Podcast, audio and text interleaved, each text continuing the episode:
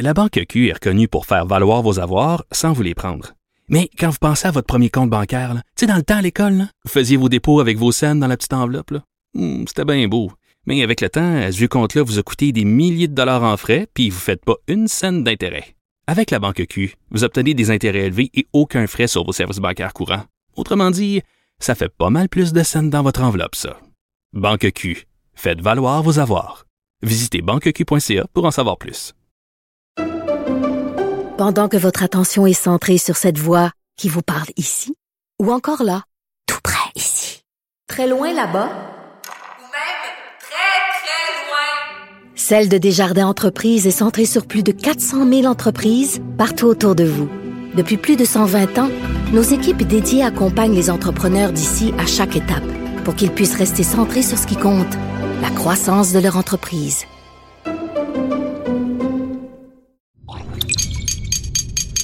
Cube Radio. Vincent Dessureau. Un animateur pas comme les autres. Il explique et démystifie. Il couvre tous les angles de l'actualité. Cube Radio.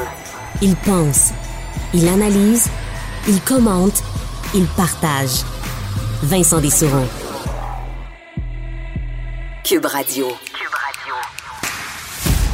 Bon après-midi, en ce vendredi, euh, on est euh, ben, en fait dans une journée un peu spéciale, en ce 22 avril, qui, euh, ben, qui a un goût un peu plus amer qu'à l'habitude pour les Québécois, puisqu'on apprenait ce matin, euh, vous l'avez assurément vu et entendu parler, que ce soit au travail, à la maison, partout, le légendaire hockeyeur Guy Lafleur qui est décédé ce matin à l'âge de 70 ans. On le savait malade depuis quand même un bon moment. Lui qui avait une récidive de son cancer depuis le début du mois d'octobre 2020. Euh, et euh, bon, il a subi une intervention chirurgicale. On lui avait retiré le lobe supérieur d'un de ses poumons, procédé à l'ablation des ganglions. On sait que récemment, sa situation s'était détériorée. Eh Bien, l'homme natif de Tursault est euh, décédé ce matin. Ça a été confirmé par sa famille. Laisse dans le deuil, évidemment, euh, ses, ses proches, sa mère, ses sœurs, tous les membres de sa famille, son fils, ses amis et d'innombrables partisans de hockey. Il faut rappeler que c'est toute une carrière, cette carrière de Guy Lafleur, qui a commencé dans les De Québec en 1967. Bonjour Carl. Bonjour Vincent. Euh, deux ans plus tard, en file déjà 110 points en 49 parties. Ensuite, avec les remparts, ben, ça a été écoute, des années absolument fastes. 170 points, entre autres, en 56 matchs. Remporte la Coupe Memorial, établit un paquet de records dans la C'est ça qu'on appelle brûler la ligue. Ouais, absolument. D'ailleurs, euh, bon, euh, on va parler tantôt avec Gilles Courteau de sa partie plus jeunesse, justement, de, ce- de cette carrière-là. Euh, bon, qui n'a pas duré très longtemps parce qu'il a fait saut euh, rapidement chez les, chez les pros, étant repêché en 1971 par euh, le Canadien au tout premier rang, donc euh, dans cette année 71. Et là, va enfiler les saisons de 50 buts, les Coupes Stanley. On va y revenir un peu plus en détail pour terminer sa carrière avec les Nordiques. Moi, d'ailleurs, euh, Picard, je vais te demander si tu as des souvenirs de ton côté. Mais moi, j'en ai juste un de Guy Lafleur qui est joueur. Et c'est son dernier tour de glace. J'étais vraiment limite sur sa carrière. Le Oui. dernier tour de glace avec les Nordiques en 91. On Euh, est, on est à la même place. Parce que ce que j'avais, je suis allé revoir ce matin ces images-là euh, pour euh, voir ce que mes souvenirs étaient bons. Je me souvenais qu'il y avait l'habit, euh, le chandail blanc des Nordiques tourné, le cheveux au vent euh, sur Ouais. la glace, saluant la foule. Et en revoyant les images, ok, c'est exactement ça qui m'avait marqué. Euh, J'ai vu quelques matchs des Nordiques, mais c'est allé plus en 93, 94, 91. euh, mais je me souviens à la, télé, à la télévision d'avoir vu ces images-là. Il faut croire pour que je m'en souvienne, alors que j'avais 7 ans, c'est qu'il y avait quelque chose dans la maison là, qui se passait pour euh, comprendre à ce, à ce jeune âge qu'il se passait quelque chose d'important. Mon souvenir, moi, c'était de me demander pourquoi il jouait pas avec le Canadien? Parce que Oui. je, je me- je savais quand même tout jeune de- à l'époque Que c'était Monsieur avec- Canadien. Que c'était Monsieur Canadien. Fait que là, j'avais de la difficulté, mais je, je percevais l'idée que ça narguait quand même le Canadien, le fait d'avoir Guy Lafleur dans l'uniforme euh, des, des vilains nordiques.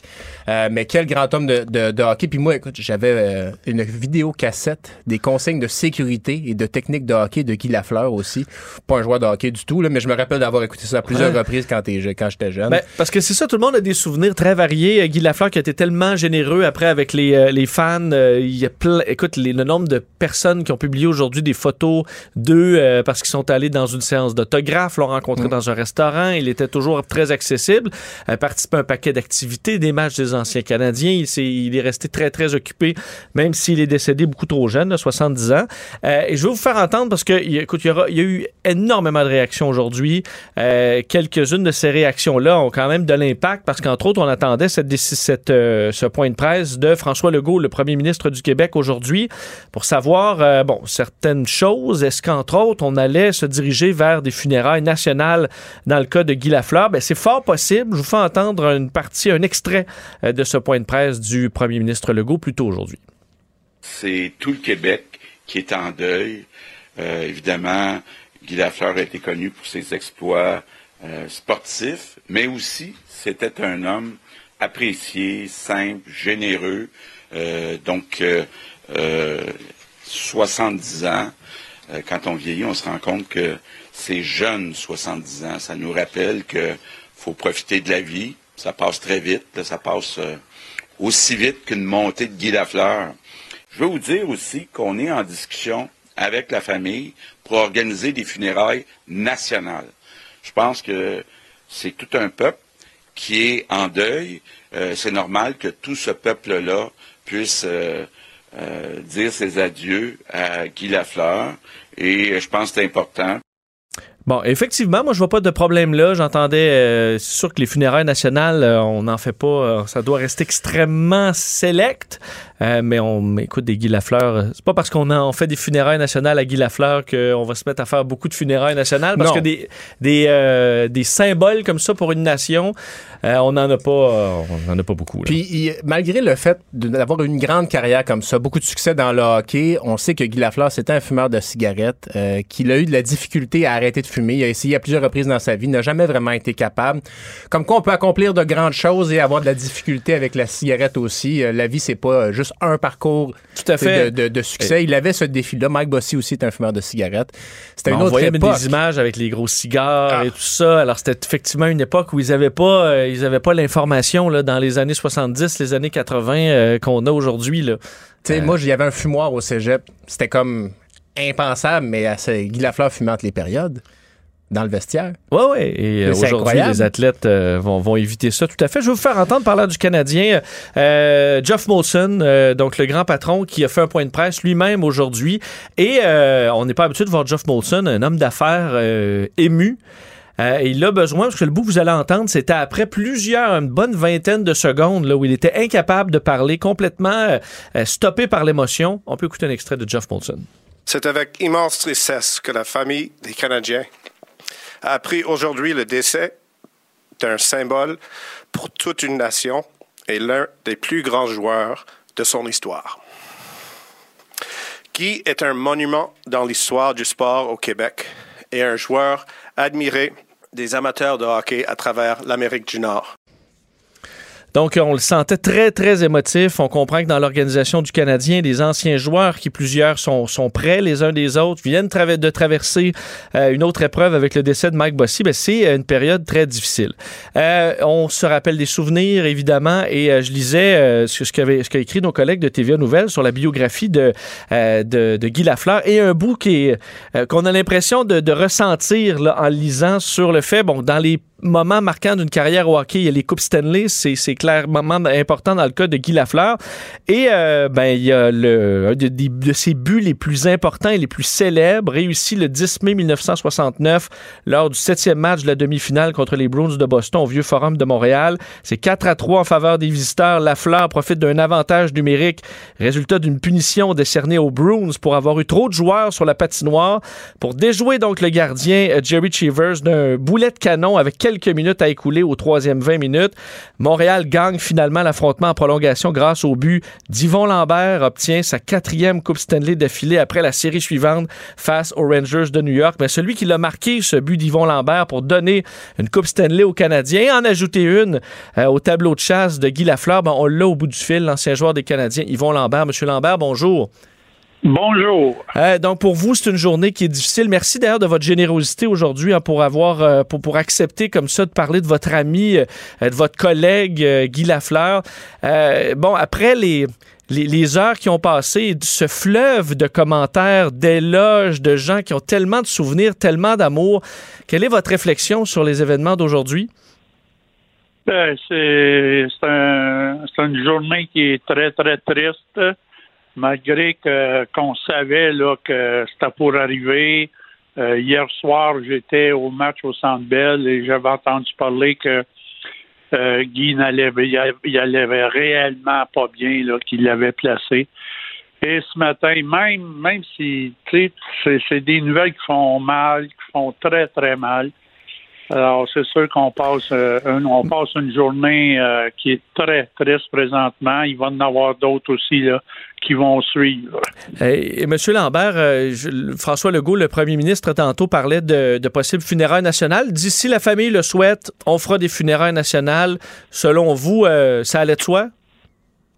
Oui, ben oui, c'est sûr. J'espère que j'espère de tout cœur que la famille va dire oui. Mais je sais aussi que ça a été extrêmement dur pour la famille depuis un an et demi. Euh, deux ans, ça n'a pas été facile. Ça n'a pas été facile pour Lise, ça n'a pas été facile pour les enfants. Euh, Guy il était à la maison, un monsieur qui Guy, tu sais, qui il était tellement populaire, tellement fort. Puis là, t'es es rendu, t'es t'es plus capable de sortir de la maison. Alors, ça doit être euh, très tough pour la famille. Mais si M. Legault, c'est sûr, c'est certain que Guy mérite autant que Jean Bilvaux a eu, Maurice Richard a eu, Guy la- Henri Richard. Euh, quand tu parles de super vedette comme ça, là, euh, c'est des, c'est des, c'est un des derniers héros là qui, qui est à Montréal là. Alors j'espère, j'espère de tout cœur qu'il va y avoir quelque chose. Mais si ça fonctionne pas, euh, je vais comprendre aussi là, par exemple. Monsieur Lambert, euh, bon, nous, en tant que, fans de hockey, euh, c'est, une légende sur, papier, euh, Guy, Guy Lafleur, avec le nombre de, de Coupe Stanley, de buts, mais on dirait que ça va au-delà de ça, parce qu'il était un homme vraiment attachant, tourné vers les autres, vers les fans. Comment vous expliquez qu'il soit, que, que les Québécois se soient autant attachés à Guy Lafleur, au-delà du simple résultat au hockey exceptionnel? Mais c'était Guy, c'est un monsieur qui était extrêmement généreux. Euh, il a jamais refusé un autographe. Il a jamais refusé une photo. Euh, quand il pouvait aider les jeunes, là, j'entends depuis ce matin, 7 heures, là, que on entend différents commentaires. Puis euh, il y a certains commentaires que j'avais une bonne idée, mais tu sais, je pensais pas que tu sais, Guy donner des chandails à des jeunes malades à l'hôpital à Sainte-Justine. Euh, je savais ça que Guy il, il était très généreux, mais là, il- euh, j'en ai appris encore aujourd'hui. Et Guy, lui, servir son public, c'était son numéro un. Fallait que ses fans, le public, soient euh, remerciés, soient non, que euh, il- le monde l'adorait tellement que lui le rendait lui aussi après les matchs de hockey puis les les œuvres de charité qu'il a fait puis ses séances d'autographes. Alors tu sais c'est un, une super vedette comme ça là euh, c'est en demande euh, que- presque tous les jours hein. Et, Guy t'es pas capable de refuser. Alors ça prouve euh, l'identité du monsieur.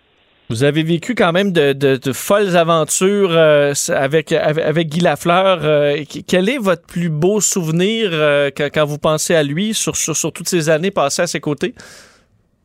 Ben moi, c'est sûr que son fameux but en 79, puis là que moi j'ai compté en, en supplémentaire, c'est une soirée que jamais je vais oublier de ma vie.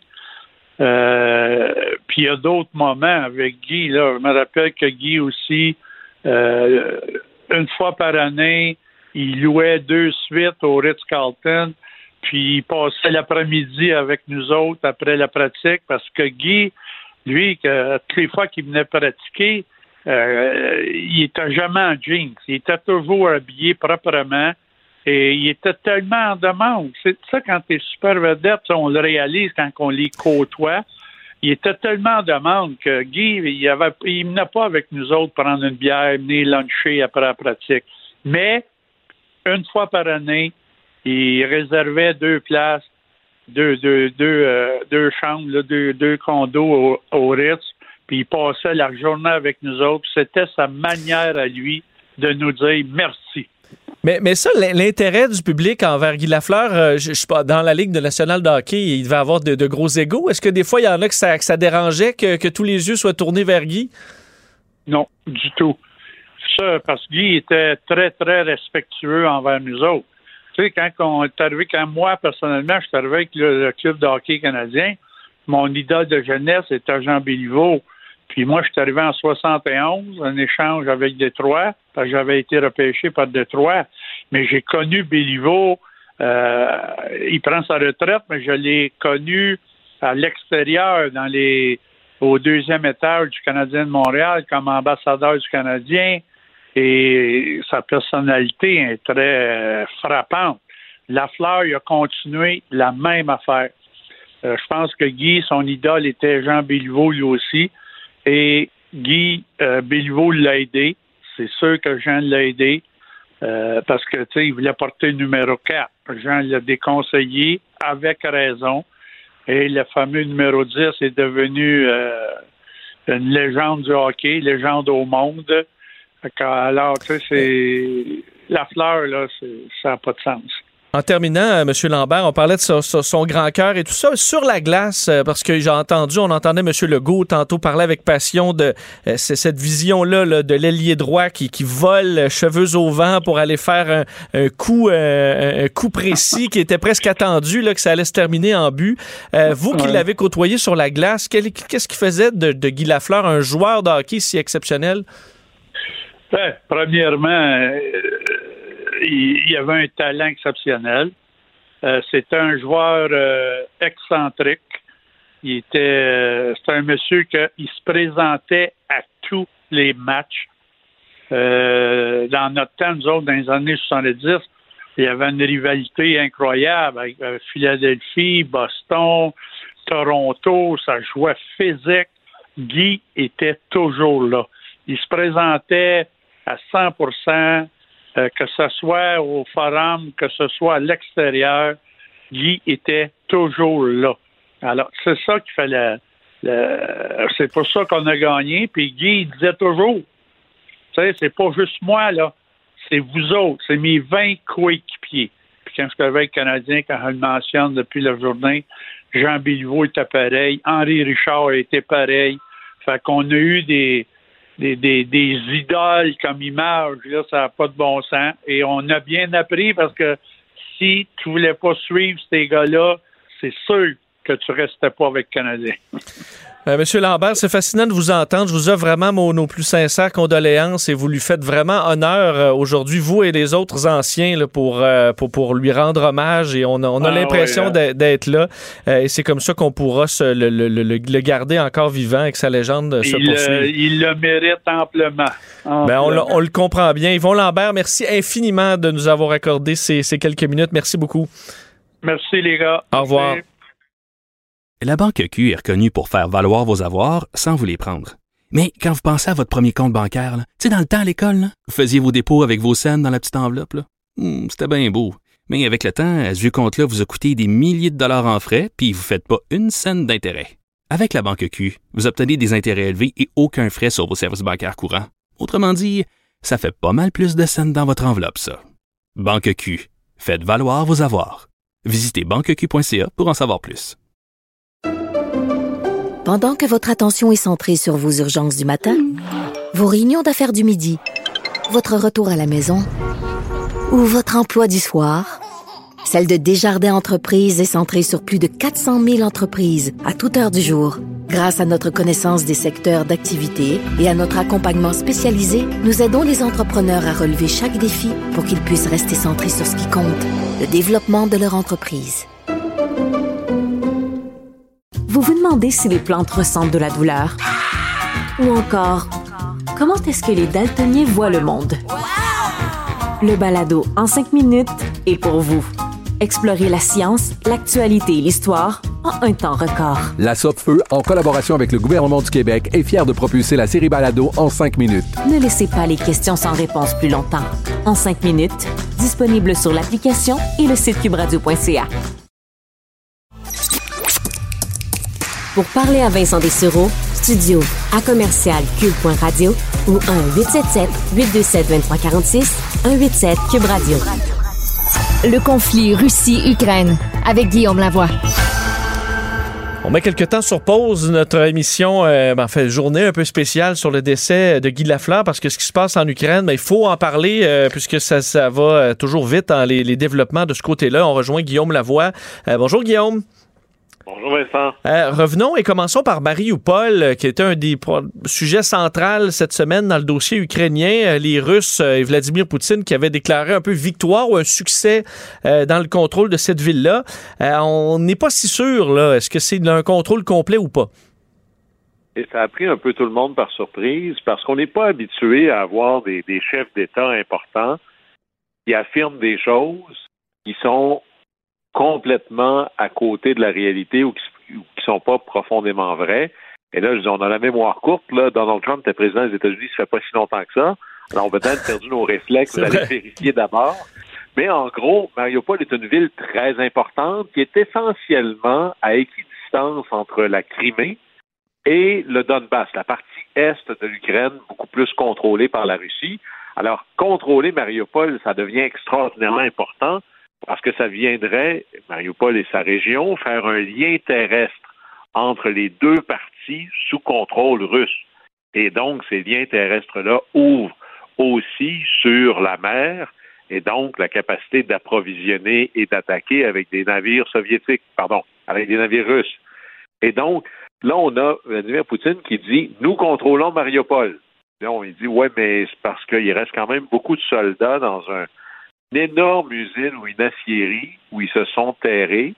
Et là, Vladimir Poutine dit ben, au lieu d'essayer d'entrer là, puis de, de les débusquer, vous allez m'emmurer ça et essentiellement faire un blocus pour les affamer et les assoiffer. Et là, tous les journalistes reprennent ça et il y a une conférence de presse de Joe Biden et on demande au président Biden, oui, mais là, les Russes contrôlent Mariupol et à la surprise de tout le monde, Joe Biden dit, c'est pas si clair qu'ils contrôlent ça. On sait que les Russes ont fait des manœuvres importantes, ils font des gains, mais se dire en contrôle de la ville, c'est une étape où on n'est pas prêt à aller là. Et il faut dire, hein, quand même, on l'a rappelé quand même quelques fois, mais souvent, euh, lorsque le- les États-Unis étaient euh, avaient un ton différent du reste, c'était eux qui, qui avaient la bonne information. Oui, et, et même si à la limite, et c'est ça qu'on on oublie souvent, euh, c'est en deux étapes. Hein. C'est-à-dire prendre le contrôle d'une ville ou d'un pays, ça peut se faire. On se souvient que les Russes contrôlaient complètement le nord de l'Ukraine. Après ça, c'était le pourtour de Kiev. Mais être capable de le contrôler sur le temps plus long, c'est autre chose. Et c'est là où on réalise que l'armée ukrainienne, ce n'est pas une petite armée sans entraînement. Ils ont été entraînés par l'OTAN. Ils sont magnifiquement armés. Et même si un bataillon important à Mariupol est littéralement encerclé, le reste de l'armée ukrainienne est là. Et c'est là où on va voir, avec tout l'entraînement qui est en train de se passer, il y a une espèce de hiatus du côté ukrainien parce qu'on est en train de s'entraîner sur des nouvelles armes, des drones qui arrivent euh, de par le temps. Et ça, ça va avoir un impact. Alors, ce qu'on va surveiller dans les prochains jours, c'est d'abord le ciel et la mer. Les nouveaux missiles, les nouvelles capacités d'action mises à la disposition de l'Ukraine. Qui est-ce que, est-ce, qui va contrôler le ciel? Euh, on sait que les avions russes osent pas trop aller du côté de l'ouest de l'Ukraine parce que c'est trop dangereux. Est-ce que ce est-ce que le russe, euh, pardon, est-ce que le ciel ukrainien à l'est sera un peu complètement ouvert aux avions russes ou ce sera une zone très dangereuse pour eux? Et même chose, on se souvient de ce bateau, le Moskva, qui a été euh, coulé par un missile ukrainien. Ça, c'est un missile de fabrication ukrainienne, mais là, il y a de nouveaux missiles encore plus puissants, encore plus avancés technologiquement qui sont arrivés en Ukraine. Et les fameux bateaux russes au large de l'Ukraine seront-ils de nouvelles cibles fantastiques? Et c'est un peu ce qu'on va surveiller dans les prochains jours, prochaines semaines. Mais entrer dans une ville, c'est c'est la première étape de plusieurs, mais pour contrôler une ville dans un contexte de guerre urbaine, ça prend le vieux ratio, c'est dix fois plus de soldats d'une armée que de ceux qui sont déjà là. Et je suis pas certain que les Russes vont être capables de tenir la distance. En fait, c'est ce qu'on va surveiller dans les prochains jours, entre autres en fin de semaine. Ouais, il faut dire quand même aussi, Mariupol, euh, c'était pas le but du le, le but de cette conquête-là pour Vladimir Poutine. C'est une ville, ils l'ont complètement rasée. Euh, le, le but, c'était de prendre le pays en entier. là. Donc, si c'est une victoire, ils ont pris le contrôle, c'en est une bien petite par rapport à ce qui était attendu. Surtout que ben, si on dit que le plan A était de conquérir l'Ukraine au complet en deux, trois jours, on l'oublie, mais c'était ça au départ, c'est-à-dire euh, le, le président Zelensky va partir en exil quelque part et c'est sa grande réplique qui a changé la donne. Bon, le courage des Ukrainiens, le courage de l'armée ukrainienne, mais lorsque les Américains lui ont dit on va te faire un sauve-conduit pour te trouver une présidence en exil et qu'il leur a dit j'ai pas besoin d'un lift, j'ai besoin de munitions. Et là, ça a forcé un peu tout le monde à dire bon ben là, si l'OTAN, si l'Ukraine est à ce point décidée, nous aussi. Alors le plan B de Poutine, c'est de prendre le Donbass, donc la partie est. Le lien terrestre avec Mariupol jusqu'à la Crimée, à tout le moins pour commencer. Mais est-ce que maintenant que les Ukrainiens qui auront connu la souffrance, qui auront vu leur ville réduite en ruines, vont avoir le goût de laisser à Vladimir Poutine un plan B quand même intéressant? Euh, Est-ce qu'ils n'ont pas, maintenant qu'ils ont été à ce point attaqués, une volonté claire de libérer le territoire ukrainien de la présence russe? C'est pas clair du tout. Et là-dessus, ce qui est absolument surprenant et admirable, c'est que quand on regarde le niveau de destruction que les Russes ont accablé à l'éco- à l'économie, aux villes, à la vie ukrainienne, il y a encore du courage en Ukraine et de la détermination de continuer jusqu'à la dernière goutte de sang. Je cite les Ukrainiens ici. Ben, c'est une leçon de courage qui laisse penser que j'espère que Vladimir Poutine est décidé sur le long terme parce que les Ukrainiens, eux, ont l'air de dire c'est notre pays, c'est notre maison, c'est mon chez moi. C'est pas vrai que je vais céder le premier. Et Guillaume, euh, il faut de, il faut de l'armement. Euh, Zelensky qui demande euh, des armes, mais il faut, euh, faut de l'argent aussi. Et la guerre, ça coûte cher. Il en faudra beaucoup et sur le long terme aussi. Beaucoup, et encore là, on en parlait cette semaine à quel point là-dessus, si c'était deux personnes qui se battaient, il y en a un qui a une famille beaucoup plus riche et beaucoup plus vaste derrière lui, et ceux-là, c'est les Ukrainiens. Et le Fonds monétaire international faisait une étude et il disait, au-delà des armes et tout, l'Ukraine, comme gouvernement qui a quand même besoin de fonctionner, hein, les écoles, les professeurs ont besoin d'être payés, pensez juste aux infirmières et aux médecins, ces gens-là ont besoin d'être payés. Il faut aussi nourrir le plus grand nombre de gens possible en Ukraine.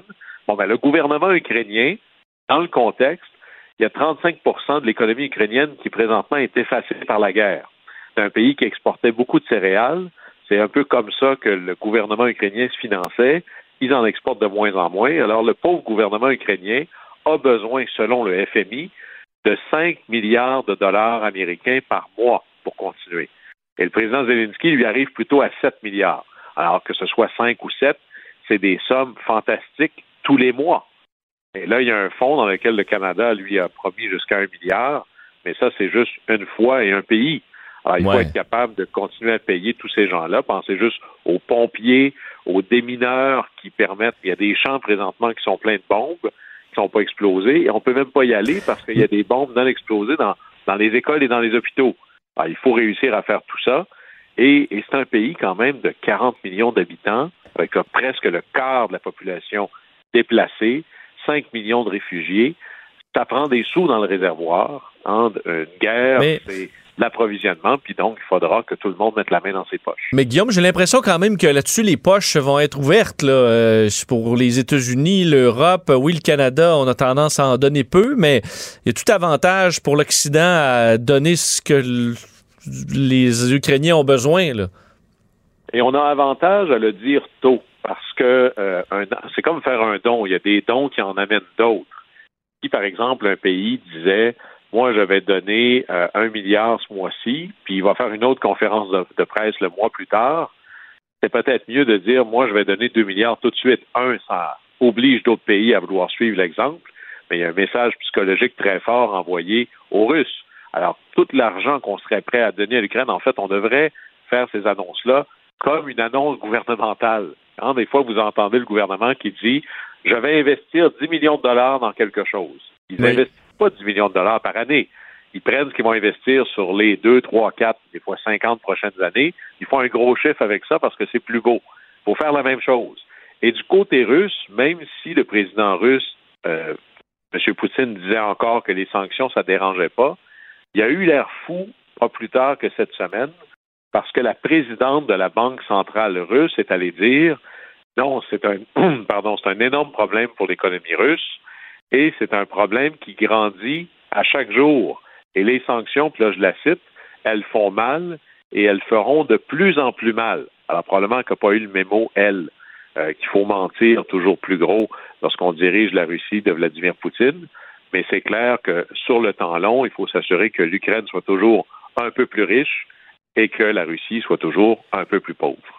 Parlant de, la pauvreté de la Russie, euh, la situation, il veut, pas, va commencer à devenir difficile pour les Russes. Ils survivent, mais euh, euh, le poids de ces sanctions-là va quand même, sur le long terme, être tout un casse-tête. Ça va être un énorme casse-tête parce que présentement, vous savez que la Russie, c'était un des endroits où il se construisait le plus de voitures européennes. Alors, c'est un territoire très vaste, avec des superbes voies de livraison et de logistique, notamment du chemin de fer, avec de l'acier. Alors, beaucoup de constructeurs de voitures se sont mis à utiliser l'Allemagne de l'Est, euh, pardon, euh, l'Europe de l'Est pour construire des voitures, la Hongrie, la Russie et autres.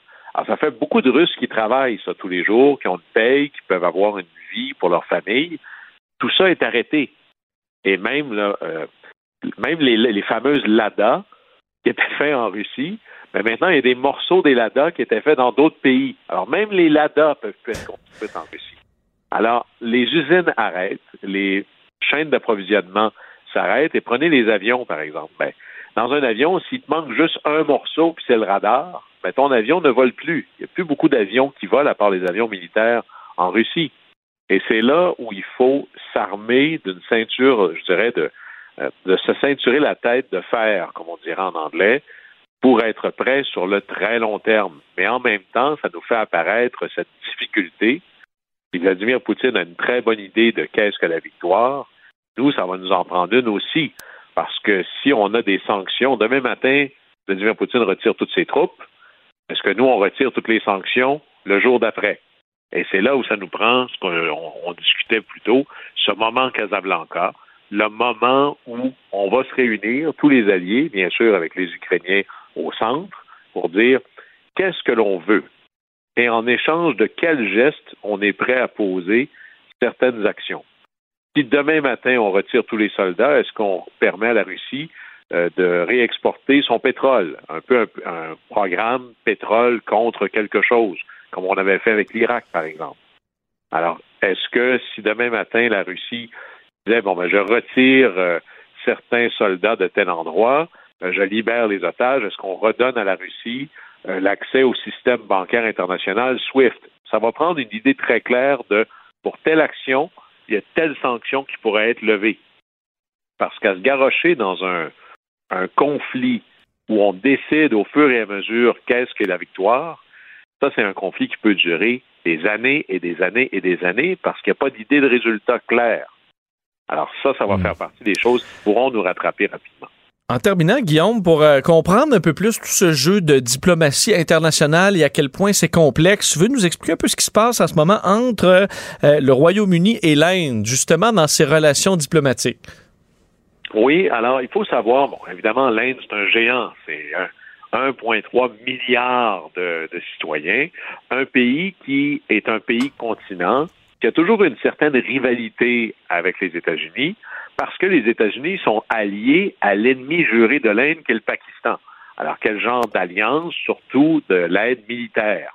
Alors, les États-Unis équipent militairement de manière très importante le Pakistan, et évidemment, pour l'Inde, c'est un problème. Alors, l'Inde s'est tournée vers qui? Vers Moscou, qui lui fournit son équipement militaire, sa technologie militaire. Alors, il y a une espèce de relation très forte entre la Russie et l'Inde. Alors, au moment où on a besoin que l'Inde achète pas le pétrole russe pour compenser les sanctions européennes, c'est un peu difficile d'aller voir l'Inde en disant, ben, peut-être que tu pourrais être avec nous, là, juste au moment où on en a besoin. Alors, comment est-ce qu'on fait? Ben, on envoie euh, quelqu'un un peu plus parlable pour les Indiens, qui, est, qui sont les Britanniques, Et là, aux surprises, accord entre Boris Johnson et le, et le premier ministre britannique et le premier ministre Modi de l'Inde, comme quoi le, la Grande-Bretagne va fournir de la technologie militaire et de l'équipement militaire à l'Inde.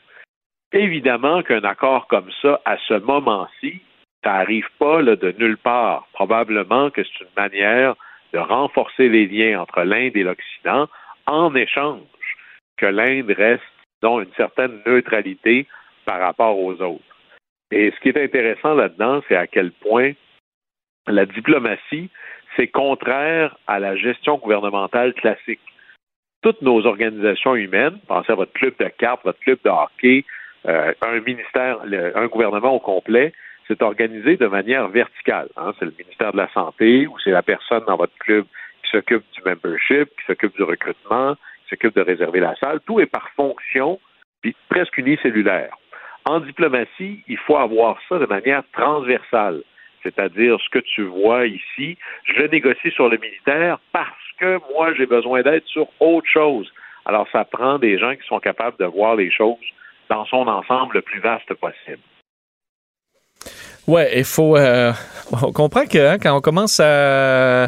Il y en a qui doivent se casser la tête hein, dans les dirigeants euh, internationaux là-dessus pour essayer de régler ce genre de dossier-là. Guillaume, c'est un grand plaisir. Euh, bon week-end, on se reparle la semaine prochaine. Bon plaisir. Salut. La Banque Q est reconnue pour faire valoir vos avoirs sans vous les prendre. Mais quand vous pensez à votre premier compte bancaire, tu sais, dans le temps à l'école, vous faisiez vos dépôts avec vos scènes dans la petite enveloppe. Hmm, C'était bien beau. Mais avec le temps, ce vieux compte-là vous a coûté des milliers de dollars en frais, puis vous ne faites pas une scène d'intérêt. Avec la banque Q, vous obtenez des intérêts élevés et aucun frais sur vos services bancaires courants. Autrement dit, ça fait pas mal plus de scènes dans votre enveloppe, ça. Banque Q, faites valoir vos avoirs. Visitez banqueq.ca pour en savoir plus. Pendant que votre attention est centrée sur cette voix qui vous parle ici, ou encore là, tout près ici, très loin là-bas, Celle de Desjardins Entreprises est centrée sur plus de 400 000 entreprises partout autour de vous. Depuis plus de 120 ans, nos équipes dédiées accompagnent les entrepreneurs d'ici à chaque étape pour qu'ils puissent rester centrés sur ce qui compte, la croissance de leur entreprise. Vous vous demandez si les plantes ressentent de la douleur? Ou encore, comment est-ce que les daltoniens voient le monde? Le balado en cinq minutes est pour vous. Explorez la science, l'actualité et l'histoire en un temps record. La Feu, en collaboration avec le gouvernement du Québec, est fière de propulser la série Balado en cinq minutes. Ne laissez pas les questions sans réponse plus longtemps. En cinq minutes, disponible sur l'application et le site cubradio.ca. Cube Radio. Cube Radio. Cube Radio. Pour comprendre même les dossiers les plus compliqués, Vincent Dessereau. Alors, je vous rappelle ce décès marquant pour les Québécois et les Canadiens, il faut dire, et tous les amateurs de hockey. Guy Lafleur qui est décédé ce matin à l'âge de 70 ans, on le savait très malade. Alors, c'est une nouvelle qui était quand même attendue, mais qui, lorsqu'elle tombe, euh, ben, bouleverse un peu tout le monde, rappelle des souvenirs à tous les amateurs de hockey euh, de la province. Je veux euh, vous faire entendre, entre autres, la réaction de Justin Trudeau, le premier ministre canadien, qui, un petit peu plus tôt aujourd'hui, a fait une, bon, une mêlée de presse pour parler de Guy Lafleur. Comme beaucoup de gens de ma génération, je pense que je me sens euh, soudainement beaucoup plus vieux ce matin avec la nouvelle que Guy Lafleur s'est éteint. Euh, c'était, c'était le premier grand héros sportif que, que, j'ai connu. Euh, j'ai rencontré une, plusieurs fois, mais la première fois avec mon père, ça m'avait vraiment marqué. C'était un, héros pour moi, pour toute ma génération de jeunes Québécois et de Canadiens euh, sur la glace, en dehors de la glace. Euh, et euh, comme j'ai dit, ça m'a marqué fortement ce matin. Bon, alors c'était les commentaires de, Justin Trudeau et dans le milieu des analystes sportifs, des commentateurs, euh, de ceux qui ont, euh, ben, en fait, je dis ça parce que dans le cas vous allez entendre Jean Tremblay et, euh, et Ron Fournier, Ron Fournier qui était, euh, bon, qui était, qui était sur la glace comme arbitre. Et ben, je voulais faire entendre les deux qui ont réagi un petit peu plus tôt aujourd'hui sur ce, ce décès. Écoutons ce que les deux avaient à dire. Maurice Richard a eu l'émeute en 55. Le peuple a été insulté, puis le peuple a, a donné la révolution tranquille avec Jean Lesage puis René Lévesque. T'as eu la fleur en 70, 73, 74, 75. Le peuple a comme pris confiance. Ça a donné le Parti québécois au pouvoir avec René Lévesque. Puis ça a donné l'extraordinaire décennie des années 80 Guy Lafleur, c'est le gentleman, le gentilhomme, mais aussi gentleman accessible. Fait que je dirais, lui, ce gars-là, il a fait bien plus que scorer des goals, euh, six saisons de suite avec au, moins 52. Ce que fait Guy Lafleur de remporter des Coupes Stanley, ce que fait Guy Lafleur, c'est qu'il a poursuivi son travail jusqu'au dernier souffle. Il y a de ça quelques heures à peine. C'est-à-dire que lui, il a continué d'être pas seulement un ambassadeur hors pair pour le Canadien, mais il a été près du public. Et là, tout à fait raison, euh, Ron Fournier, d'ailleurs, en disant euh, Guy Lafleur euh, n'a pas seulement marqué des buts, il a fait bien, plus que ça. Ben, c'est le cas de la Ligue de hockey junior majeur du Québec. Parce qu'on pense Guy Lafleur, Ligue nationale de hockey, mais il est venu sa carrière avant, où il a eu des performances absolument phénoménales, au point où, de ce que je peux comprendre, ça a transformé cette ligue-là, ça a tourné les yeux de bien des Québécois vers leur Ligue de hockey junior majeur du Québec. On sait que Guy Lafleur a été avec l'uniforme des remparts, entre autres entre 1969 et 1971, des chiffres de fou, là. Et moi qui ai connu l'ère Crosby, j'ai habité à Matane, j'ai pu le voir jouer à Rimouski à plusieurs reprises, euh, ben il a des, euh, des, des records imbattables, Guy Lafleur.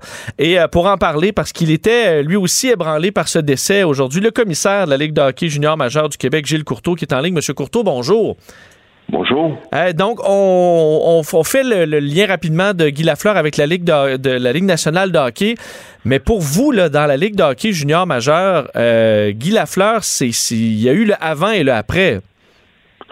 Guy Lafleur, c'est euh, c'est pas compliqué. C'est lui qui est à l'origine euh, du lancement de la Ligue de hockey junior majeur du Québec en 69-70. C'est c'est lui qui a créé un enthousiasme.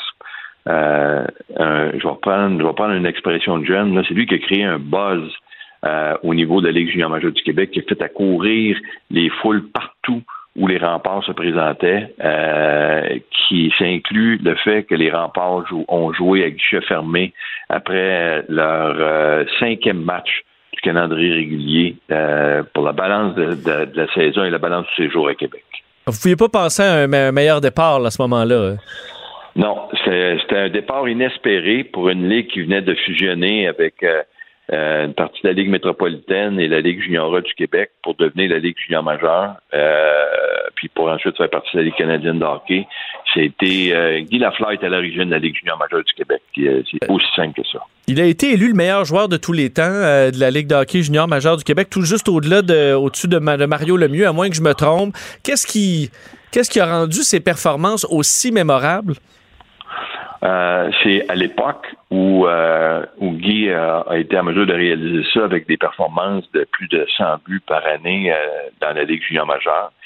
C'est ça qui a fait que Guy Lafleur a marqué, a marqué la Ligue par, par son talent, par sa fougue, par sa ténacité match après match de, de, de compétitionner. Et Guy Lafleur est devenu par la suite le modèle que tous les bons joueurs voulaient suivre. Fait que quand tu as évolué dans la Ligue junior majeure du Québec, après les années de Guy Lafleur, tu voulais suivre les traces de Guy Lafleur, tu voulais performer comme lui, tu voulais être euh, bon comme lui, puis de, de, de, de pouvoir euh, rapprocher le plus possible euh, de ce que Guy Lafleur a pu représenter pour la Ligue junior majeure du Québec. C'est ça qui a fait que Guy Lafleur a été reconnu comme étant le meilleur joueur. C'est non seulement en raison de son talent et, et ses performances, mais également ce qu'il a laissé comme, euh, comme image pour euh, les joueurs futurs. Parce que le trophée Guy Lafleur existe toujours. Oui, remis au meilleur joueur des séries éliminatoires. Et vous, en tant que, fan de hockey, euh, bon, ça fait, euh, c'était là 69-71, je sais pas si vous avez des, souvenirs de cette époque-là. Guy Lafleur, pour vous, en tant que fan de hockey, euh, ça vous ramène, ça vous ramène où? Mais moi, ça me ramène, je, le voyais jouer, j'étais à Trois-Rivières à ce moment-là, puis on avait des le stade euh, populaire, puis j'avais les un truc où est-ce qu'on était trois, quatre, euh, trois, quatre jeunes, on était capable de passer par en arrière puis de pas payer pour aller se dépêcher, s'aller debout dans les gradins puis de voir jouer euh, Guy Lafleur euh, contre Luc Simon, Richard Leduc et le gardien de but de Trois-Rivières, les Ducs de Trois-Rivières à l'époque, Yves Gosselin. Le Colisée était rempli à craquer. C'était phénoménal d'avoir la chance de voir jouer Guy Lafleur. Euh, je disais, moi, j'habitais à Matane. La dernière année Crosby dans la LHJMQ, je pouvais aller voir à Rimouski euh, ces matchs où ça se terminait, je me souviens plus, le 10-0. Il faisait juste des buts. Et euh, je me souviens qu'à l'époque, on parlait de lui comme étant extraordinaire, chaleureux. Il allait chercher des Timbits aux gens qui attendaient en file pour le voir et tout ça. On voyait que c'était quelqu'un de spécial très, très rapidement. vous en avez vu des jeunes passer, mais je suppose que c'est une denrée extrêmement rare, ce genre de niveau de charisme et de talent mélangés ensemble?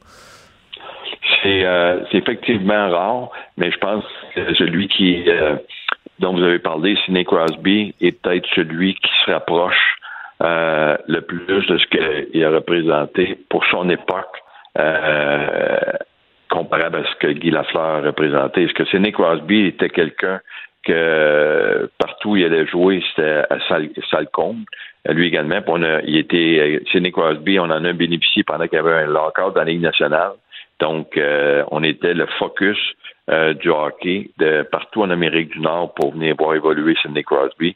Et il a toujours été généreux de son temps par rapport à ça. Il est très généreux envers la population de Rimouski, de tous les amateurs du Bas-Saint-Laurent. Ben, Monsieur Courteau, on le voit, on est chanceux quand, justement, quand on a la chance d'en voir un passer comme ça dans, sa vie, de se rappeler de ces souvenirs-là. Euh, Gilles Courteau, merci infiniment d'avoir été avec nous aujourd'hui. Ça fait plaisir. Merci Gilles Courteau, commissaire de la Ligue de hockey junior majeur du Québec. Il faut dire, euh, Guy Lafleur, seul joueur à avoir enfilé dans la LHJMQ là, plus de 100 buts sur deux saisons consécutives, le meilleur joueur de tous les temps de la Ligue. La Banque Q est reconnue pour faire valoir vos avoirs sans vous les prendre. Mais quand vous pensez à votre premier compte bancaire, tu sais, dans le temps à l'école, vous faisiez vos dépôts avec vos scènes dans la petite enveloppe. Hmm, c'était bien beau. Mais avec le temps, ce vieux compte-là vous a coûté des milliers de dollars en frais, puis vous ne faites pas une scène d'intérêt. Avec la banque Q, vous obtenez des intérêts élevés et aucun frais sur vos services bancaires courants. Autrement dit, ça fait pas mal plus de scènes dans votre enveloppe, ça. Banque Q, faites valoir vos avoirs. Visitez banqueq.ca pour en savoir plus. Pendant que votre attention est centrée sur vos urgences du matin, vos réunions d'affaires du midi, votre retour à la maison ou votre emploi du soir, celle de Desjardins Entreprises est centrée sur plus de 400 000 entreprises à toute heure du jour.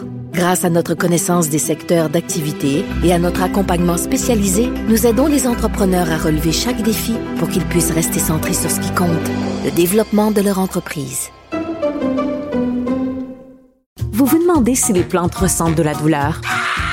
Ou encore, comment est-ce que les daltoniens voient le monde? Le balado en cinq minutes est pour vous. Explorez la science, l'actualité et l'histoire en un temps record. La Feu, en collaboration avec le gouvernement du Québec, est fière de propulser la série Balado en cinq minutes. Ne laissez pas les questions sans réponse plus longtemps. En cinq minutes, disponible sur l'application et le site cubradio.ca. Vous écoutez Vincent Dessereau. Cube Radio.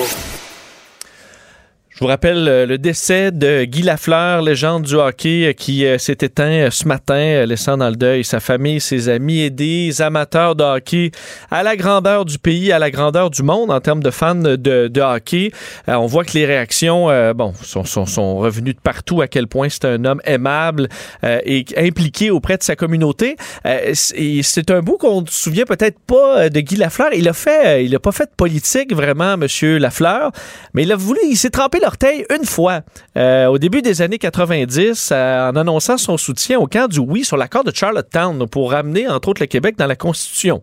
Euh, et bon, ça avait amené des critiques de Lucien Bouchard. Il n'avait pas beaucoup aimé ça finalement parler de politique parce qu'il avait rapidement déclaré sa retraite de la politique disant ça joue pas mal plus dur là-dedans qu'au hockey. et bien celui qui l'avait appuyé à ce moment-là, c'est notre prochain invité que je suis ravi d'avoir à notre antenne, l'ancien premier ministre du Canada, Brian Mulroney, qui est en ligne. Monsieur Mulroney, bonjour.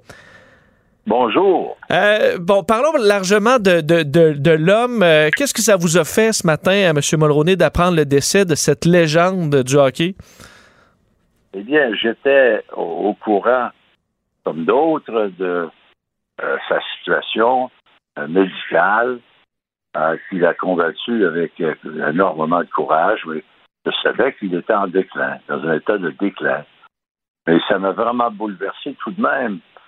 Parce que Guy Lafleur était non seulement grande vedette du hockey, spectaculaire, mais plus encore et, peut-être plus important encore.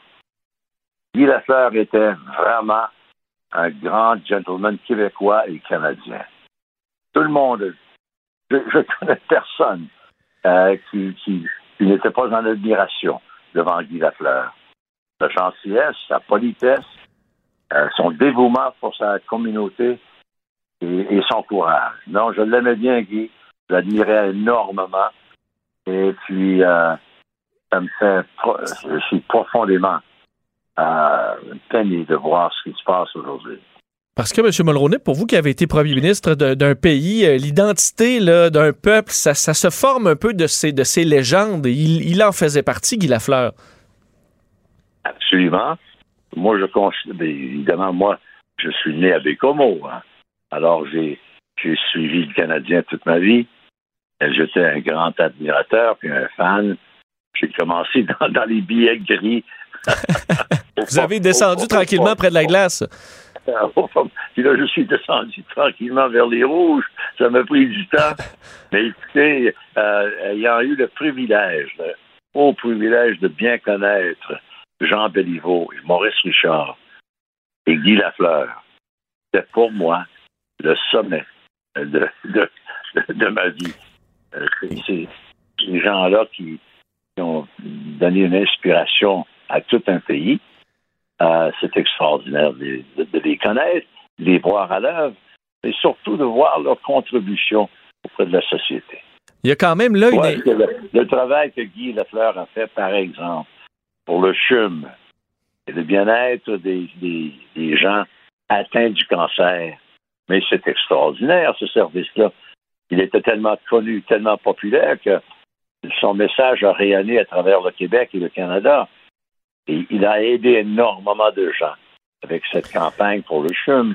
C'est une autre illustration de, de son cœur et que son, et de son dévouement. Parce que ça, ça peut clairement avoir été une inspiration pour euh, justement, là, vous venez, bon, on peut pas dire un village comme Tursault, Bécomo, c'est un, peu plus grand, mais ça demeure une, une petite ville de région, de, de se dire on est capable de partir d'une petite ville et d'atteindre les plus hauts sommets. Vous l'avez fait en politique, il l'a fait au hockey. Euh, ça, ça a dû quand même rappeler à un paquet de jeunes que c'était possible.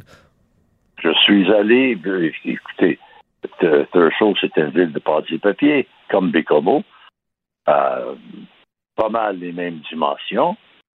Et je suis allé comme premier ministre à l'ou- à l'ouverture. C'est moi qui ai ouvert euh, lorsqu'on a, on a renommé l'aréna de Thurso euh, en faveur de Guy Lafleur. Je suis allé pour la cérémonie. Euh, C'était un homme exceptionnel. Je l'admirais énormément, puis je l'aimais beaucoup. Je l'aimais beaucoup, profondément, parce que c'était tellement un gars réel, quelqu'un de chez nous, qu'on connaissait bien, qu'on admirait énormément et qui nous le rendait également. Euh, je lisais cette citation là, des, de 1992 où, euh, où Guy Lafleur disait ça joue pas mal plus dur en, en politique qu'au hockey. Est-ce que ça vous fait sourire d'entendre ça? Est-ce que vous vous souvenez de cette, de cette époque-là où il avait appuyé, Oui, vous oui. avez appuyé publiquement et euh, finalement le, le débat que ça avait créé au Québec, il avait, il avait pas aimé ça. Oui, mais, mais euh, il avait raison. Hein. Il avait raison. euh, euh, par exemple, juste dans, le cas de Charlottetown, il y avait une, disposition qui assurait le Québec ad vitam aeternam avec au moins 25 de- des membres de la Chambre de- des communes, euh, nonobstant sa population en déclin. Mais aujourd'hui, c'est c'est la chicane à Ottawa pour sauver un comté du Québec, alors que Guy était, était en faveur d'une proposition qui, qui donnait la garantie de 25% pour le Québec pour toujours. Alors non, il y avait des bonnes raisons de l'appuyer, mais je, je le connais, je, je, je respecte ça. Euh, lui était un gentleman, un vrai gentleman. Et c'est pas quelque chose qu'on rencontre souvent dans la, dans la politique. Monsieur, Mulro- Monsieur, Mulroney, Guy Lafleur a porté l'uniforme des Canadiens, a porté l'uniforme des Nordiques à une époque où il y avait euh, il y a des tensions là, entre les, les, euh, les fans des deux équipes. Vous, vous avez été premier ministre à travers tout ça. Est-ce que vous aviez évité de, de prendre parti pour une des deux équipes? Je me souviens plus si vous aviez un camp clair, parce qu'à Bécomo, c'est plus nordique d'habitude. Oui, c'est plus nordique, mais Bé- quand j'ai commencé à Bécomo, il y avait seulement les Canadiens. Alors, Ça euh, règle le cas. j'appuyais, j'appuyais les deux. Et quand, et quand Guy est allé à New York, euh, j'allais à New York de temps à autre le voir à l'œuvre au Madison Square Garden. Il était tellement formidable. Monsieur Mulroney, c'était bien de vous entendre sur Guy Lafleur. J'ai pas le choix de vous demander, euh, vous me direz si ça vous intéresse pas de pa- parler de ça, vous, me le direz, mais euh, vous avez été premier ministre dans une époque tendue avec l'Union soviétique. Vous avez discuté avec Ronald Reagan de comment régler euh, les tensions alors que le monde avait peur de la, situation à l'in- à l'international. Est-ce que vous suivez de près ce qui se passe en Russie avec l'Ukraine en ce moment? Est-ce que ça vous inquiète? Oui, je suis ça de près comme, comme citoyen, comme ancien premier ministre. Et puis, c'est très inquiétant. Et puis, euh, je pense que l'OTAN euh, fait quand même un bon travail. Euh, le président Biden également, avec le, premier ministre Trudeau, ils font leur, leur travail, mais j'aimerais qu'ils en fassent davantage. J'aimerais qu'on protège davantage les Ukrainiens et qu'on leur donne immédiatement, sans hésitation, tous les, armements militaires dont ils ont besoin pour gagner cette, guerre. Il faut pas, euh, faut pas se préparer pour une négociation. Il faut se préparer pour une victoire. Et moi, je trouve qu'on traîne la patte un peu là-dedans. Pensez-vous qu'un leader plus modéré pourrait arriver euh, un jour et succéder à Poutine, un peu comme on l'a vu avec Gorbatchev, où là, enfin, on pouvait avoir un, un interlocuteur et faire avancer un peu les, les solutions de paix? Est-ce qu'on voit ça ou pas du tout? C'est possible, c'est possible, mais je ne gagerai pas mon hypothèque là-dessus. Euh, pa- parce qu'il est, euh, il est encadré par des militaires solidaires. Et sa, sa- sa situation est protégée au plus haut point, c'est-à-dire le président de la Russie. Alors, il est en train de faire. Ça, c'est un, geste absolument ignoble et vraiment stupide qu'il a posé là. Pourquoi, pourquoi envahir un, pays ami à côté? Oui, mais c'est de la folie. Il pensait qu'il allait faire ça dans 48 heures, gagner, partir indemne, et puis de gouverner l'Ukraine à partir de Moscou. Oui, mais ça ne s'est pas passé comme ça hein, dans la vie. Et puis, il est en train de payer un gros prix également. Mais, mais nous avons l'obligation totale de défendre les intérêts de l'Ukraine complètement et sans arrêt. Êtes-vous quand même rassuré de, à la fois de l'implication et de- du fait que les Canadiens sont, sont profondément touchés par l'Ukraine? Je pense que la grande pa- partie, Ah la oui. majorité de la population veut qu'on les soutienne, mais également l'international, les Américains, l'Europe, tout le monde en ce moment parle à l'unisson. Est-ce que ça, ça vous d'un surprend? Est-ce que ça vous rassure? Oui, c'est rassurant de voir l'OTAN euh, solidaire comme il est. Et c'est rassurant de voir euh, le, déploiement de, de, tant de- d'effectifs militaires de la part des Américains et de l'OTAN. Euh, et le Canada fait sa part, mais notre militaire est dans, un état de déclin, ce qui nous permet pas de faire ce qu'on devrait faire. On a une obligation. Mon gouvernement était le premier gouvernement euh, industrialisé au monde de reconnaître l'indépendance euh, de l'Ukraine en 1989. Ça fait 30 ans de ça. Et puis je suis estomaqué et, dévasté de voir euh, que cette déclaration d'indépendance de la part de l'Ukraine est en train de, de se faire miner par l'intérieur, par les Russes, alors que l'Ukraine, c'est un peuple, euh, un pays fort, euh, avec un peuple fort, et puis on mérite la liberté et la démocratie qu'on est en train de nourrir à l'Ukraine avant l'intervention criminelle de la part de M. Poutine. En terminant, M. Mulroney, parce qu'on on, souhaite que ça se termine bien, euh, la guerre froide, à un certain moment, on, on croyait que ça allait mal se terminer. Vous, euh, est-ce qu'il y a un moment pendant la, la guerre froide ou pendant la partie où vous avez été premier ministre, où vous étiez le... Quel moment vous avez été le plus inquiet que les choses tournent mal euh, et que finalement, bon, ça, ça s'est plutôt bien terminé? Est-ce qu'il y a un moment où vous vous êtes dit, ça y est, on est sur le bord de la catastrophe? Euh, non. Avec, l'Union soviétique, non, parce que euh, avec l'avenue du président Gorbatchev, euh, nous savions tous que nous avions un interlocuteur valable et raisonnable et intelligent devant nous. Et puis, c'était pas un criminel de guerre comme celui qui est là maintenant. Gorbatchev n'aura jamais, jamais, jamais posé des gestes l'on on est en train de voir aujourd'hui. C'est ce qu'on va souhaiter, un interlocuteur euh, plus décent le plus rapidement possible. Euh, Brian Mulroney, merci énormément euh, pour votre générosité aujourd'hui. Merci d'avoir été là. Avec plaisir. Merci beaucoup. hein. À bientôt. Merci, Au revoir. merci pour vos souvenirs. Brian Mulroney, ancien premier ministre du Canada. Vincent Dessereau. Pour le meilleur de l'information. Cube Radio. Cube Radio. Cube Radio.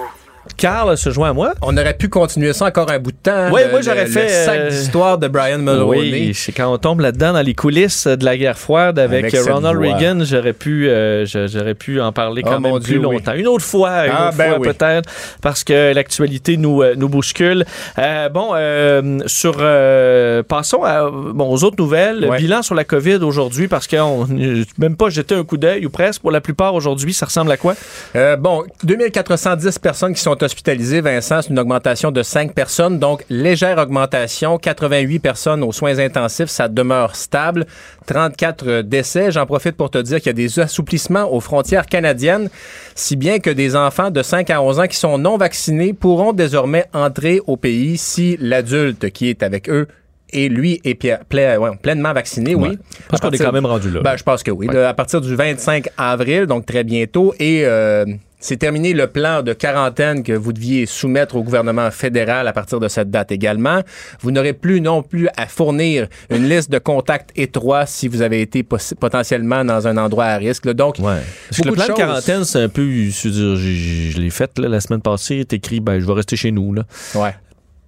Tu peux écrire à peu près n'importe quoi. Là. Je comprends moi, j'ai facilement un plan de quarantaine, Eh ouais. mais euh, c'est ça, ça évite pas grand problème. Et tu t'es évité ce, ce fameux passage à l'hôtel avec des sandwichs sèches. Ouais, non, mais j'aurais pas voyagé Ben non, à, c'est ça. à cette époque-là. le- non, non, l'hôtel, l'hôtel quarantaine, c'était à non. 3000 dollars. Et euh, au Portugal, par ailleurs, ben, l'obligation du port du masque à l'intérieur est également levée très prochainement. Donc, Sauf dans les euh, transports en commun. Exactement. Ça fait encore du sens. alors, euh, un peu fait. partout à travers le monde, on apprend à vivre avec le virus. Euh, Carl, je veux que tu me parles de cette histoire-là. J'en ai vu des échos sans savoir le fond de l'affaire là, sur cette fillette de 4 ans refusée dans un programme à la maternelle. C'est incroyable. C'est incroyable. Alors, c'est une fillette de 4 ans, la fille de Sabrina Ouellette et Louis-Michel Langevin, deux résidents de Québec. Ils veulent inscrire leur fille à la maternelle internationale. Pourquoi? Parce que l'école est à 200 mètres de la rue et leur autre fils, Benjamin, fréquente déjà l'école. Alors, moi, je je sais pas pour toi, mais il n'y avait pas de pression quand je suis allé à la maternelle. non, Alors, mais j'étais euh, au public. Je pense que ça n'existait pas, la c'est au maternelle. public pub- aussi. Ah, c'est au public? aussi, mais c'est un programme international à l'école Monseigneur Robert. Mais international, de ils ont un globe terrestre dans la... à travers les jouets? ou? Écoute, en décembre dernier, elle a dû aller euh, s'adonner à un processus de sélection qui durait une heure. Et on a refusé l'accès au programme in- international à la fillette parce que semble-t-il qu'elle n'était pas assez bonne en mathématiques. Et, elle En mathématiques? et par rapport à son comportement, c'est les explications qu'on a données aux parents. Moi, je, je comprends pas ça, Vincent. Je sais pas ce que tu en penses. T'es allé au public, je suis allé au public aussi, mais je me dis, et ces enfants-là, là, le programme international à 4 ans, on leur apprend quoi? 5 ans, bon, en maternelle, Oui, là, oui. mais... euh, Non, mais là, c'est parce que je je veux dire, c'est. vous allez quoi, faire la, la Palestine dans le carré de sable? Euh, oui, c'est ça. je- Mais en fait, j'ai l'impression que c'est un groupe qui veut tout simplement avoir des, des enfants le plus sages possible pour pas euh, mettre pour Ouais. mettre le moins d'efforts possible. Euh, je veux dire, si la jeune fille est turbulente, j'étais extrêmement turbulent. Ça prenait à m'amener du monde pour t'occuper, s'occuper de. Mais c'est la de toi. C'est la maternelle, je sais pas. En tout cas. Ouais, ouais. Euh, et par ailleurs, c'est une école, évidemment, quand on pense à une Ben, école. Tu sais, juste, euh, je- s'ils la prennent, à- à- Elle fera pas, elle fait, elle fait pas, elle fera pas 5 ans, là. C'est vite la maternelle. Ben, c'est une an. Donc, euh, donc euh, je veux dire, au pire, tu le, tu laissais, là. Et euh, donc voilà, ben, cette maternelle-là, euh, Vincent, je te l'apprends, elle est contingentée parce que c'était d'abord, évidemment, quand on pense à une école, on pense que c'est les gens du quartier qui vont y aller en premier, mais il y avait tellement de demandes, il y a des demandes de partout à travers la ville de Québec pour cette école-là, si bien qu'il y a deux fois plus de candidats que de places. Alors euh, la petite, euh, la petite Fré- Frédéric euh, devra se trouver une autre école et qui sera plus loin de la maison. Elle était à 200 mètres, alors. Mais J'imagine plus tard, parce que je suis sûr qu'elle va être aussi intelligente que son frère, mais à quel point son frère va l'écœurer. Ah ça. Et le processus n'avait pas été le même là, pour son frère pour rentrer à l'école. Alors, c'est un peu ça que les, les parents ont de la difficulté à comprendre. Mais bref. Alors, euh, ben, Assez écoute, particulier. Euh, On lui donnera des Legos. Hein. Écoute, on va Euh. s'en remettre, là, mais tu sais. Parle-moi de ces menaces informatiques qui planent contre l'Occident. C'est les, euh, les euh, pays de l'Alliance Five Eyes, euh, donc États-Unis, Royaume-Uni, Nouvelle-Zélande, Australie et Canada, qui disent que les infrastructures critiques pourraient être menacées par des pirates russes, notamment quand on pense à des infrastructures critiques, énergie, transport. Et on s'entend que l'informatique est tellement partout qu'on est capable de, de changer les feux de circulation. Alors, voilà, c'est une menace. Et Jacques Sauvé de la firme Trilogiam, qui est spécialisée spécialisés en sécurité informatique euh, insiste auprès des PME. Vérifiez vos programmes. Soyez plus vigilants qu'à l'habitude. Et il fait état d'un- d'une d'une crise qui a frappé la STM en octobre 2020. Puis c'est très simple en se faire pirater. Vous ouvrez un, le- on a à peu près tous vécu ça. Là, vous ouvrez le mauvais courriel et si vous euh, avez le malheur de cliquer sur le fichier joint, c'est terminé. Ben en octobre 2020, il y a un courriel infecté comme ça qui a rendu hors d'opération des 1000 1000 serveurs de la STM pendant six semaines.